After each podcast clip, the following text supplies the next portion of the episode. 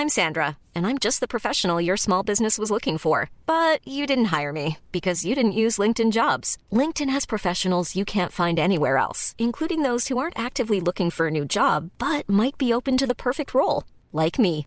In a given month, over 70% of LinkedIn users don't visit other leading job sites. So if you're not looking on LinkedIn, you'll miss out on great candidates like Sandra. Start hiring professionals like a professional. Post your free job on linkedin.com/people today. Qu'est-ce que j'ai dit à, Elon Musk? Vous voulez venir en Europe? On va avoir des règles et les voilà. Il faut que nous ayons un cloud souverain. La tactique TikTok, opacité, addiction et ombre chinoise. Est-ce qu'on est en train de vivre une révolution? Moi, ce que je dis, c'est que la révolution a déjà eu. L'IA est déjà là, elle est déjà omniprésente absolument partout, et le monde ne s'est pas effondré. Signaux faibles, le podcast de siècle digital qui décode l'actualité du numérique.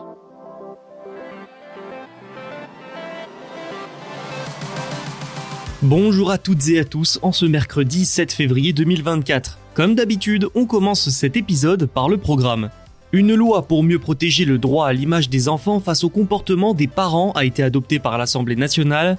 Meta ensuite, qui a annoncé plusieurs mesures pour mieux identifier les contenus générés par de l'intelligence artificielle. L'union fait la force, Disney, Warner et Fox s'allient pour lancer un Netflix du sport aux États-Unis en 2024. Et enfin, Tesla, le constructeur américain n'a vendu qu'une seule voiture en Corée du Sud en janvier. Voilà un peu de tout dans Signaux Faibles aujourd'hui. Ne tardons plus, c'est parti, bonne écoute. Les députés français ont adopté à l'unanimité le mardi 6 février une nouvelle proposition de loi portée par le député Renaissance du Bas-Rhin, Bruno Studer. Cette dernière doit permettre de mieux protéger les enfants et leur droit à l'image. Il s'agit notamment d'une réponse au comportement de certains parents qui n'hésitent pas à exposer leurs enfants sur les réseaux sociaux sans penser aux conséquences éventuelles. Le député barinois Bruno Studer a profité du vote pour rappeler que, je le cite, 50% des images aujourd'hui échangées sur les forums pédopornographiques sont issues de contenus partagés par les parents ou les enfants sur les réseaux sociaux. En dehors de la pédopornographie, certaines images partagées peuvent également conduire à du cyberharcèlement plus tard dans la vie des enfants. Les risques derrière le partage d'images sur Internet sont donc nombreux, encore plus quand il s'agit d'enfants, de mineurs. Des risques que beaucoup de parents n'ont pas en tête. Cette loi introduit la notion de vie privée de l'enfant dans la définition de l'autorité parentale du Code civil. Grâce à elle, le droit à l'image du mineur est également protégé par les parents en commun en tenant compte de la vie de l'enfant. Ce qui implique notamment qu'en cas de désaccord entre les parents, un juge pourra interdire à l'un d'eux, je cite, de publier ou diffuser tout contenu relatif à l'enfant sans l'autorisation de l'autre parent.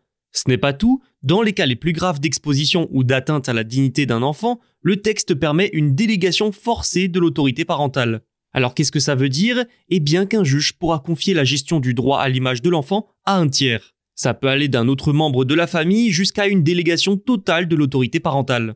Comme je l'ai dit, cette loi est une sorte de réponse au comportement de certains parents dénoncés par plusieurs associations.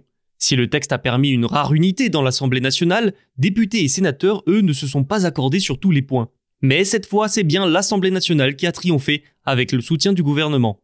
Reste à voir si cette loi permettra réellement de faire changer de comportement à certains parents.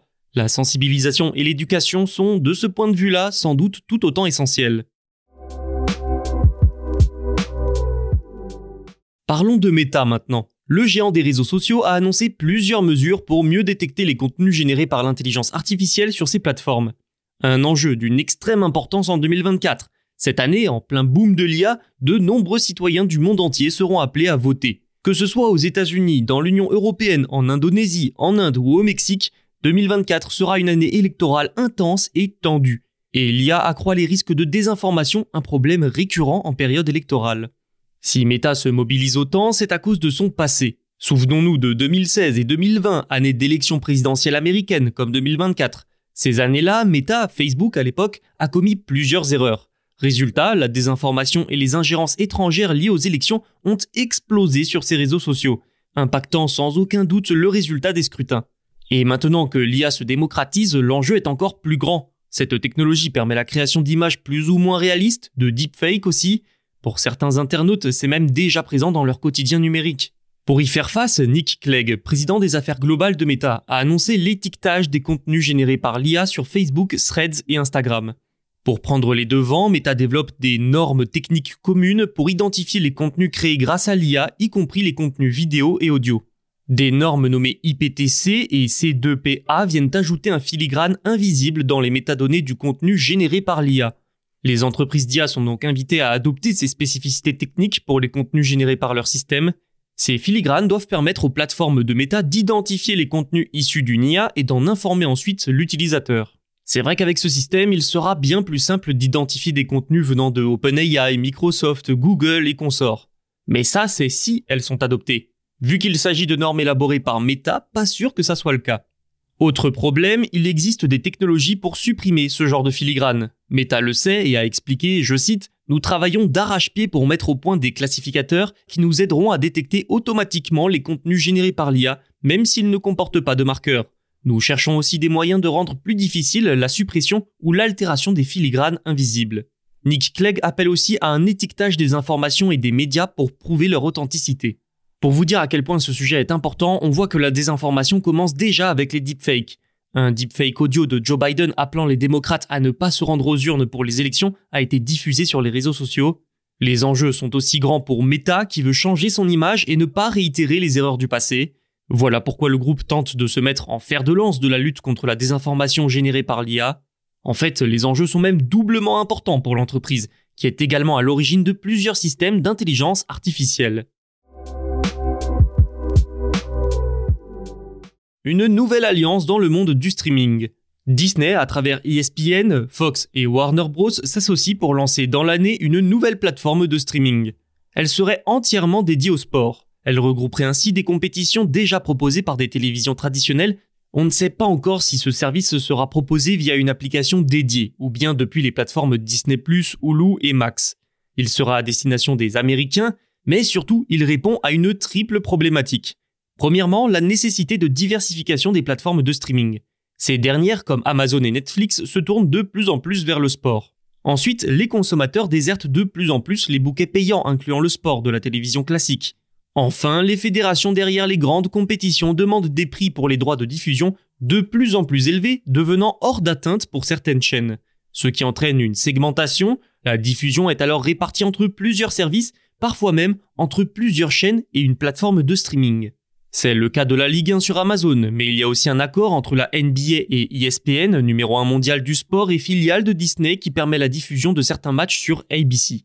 Ce nouveau service devrait regrouper pour environ 16 milliards de dollars de droits sportifs selon les estimations de Bernstein Research. Bob Iger, le patron de Disney, a lui déclaré que le lancement de ce service serait, je le cite, un moment important pour Disney et ESPN, une victoire majeure pour les fans de sport et un pas en avant important pour le secteur des médias. Ça va mal pour Tesla en Corée du Sud. Un seul véhicule de la marque a été vendu en janvier dans ce pays. Si vous ajoutez à ça des problèmes de sécurité et un manque d'infrastructures de recharge, vous obtenez un tableau bien sombre. C'est un modèle Y qui a réussi l'exploit de séduire un consommateur sud-coréen en janvier. Tesla n'a fait pire qu'une seule fois dans le pays, c'était en juillet 2022 avec eh bien zéro voiture vendue. Mais il faut prendre un peu de hauteur. La situation de Tesla s'inscrit en réalité dans un secteur automobile électrique coréen en difficulté. Le nombre de nouveaux véhicules électriques immatriculés en Corée a chuté de 80% en janvier par rapport à décembre.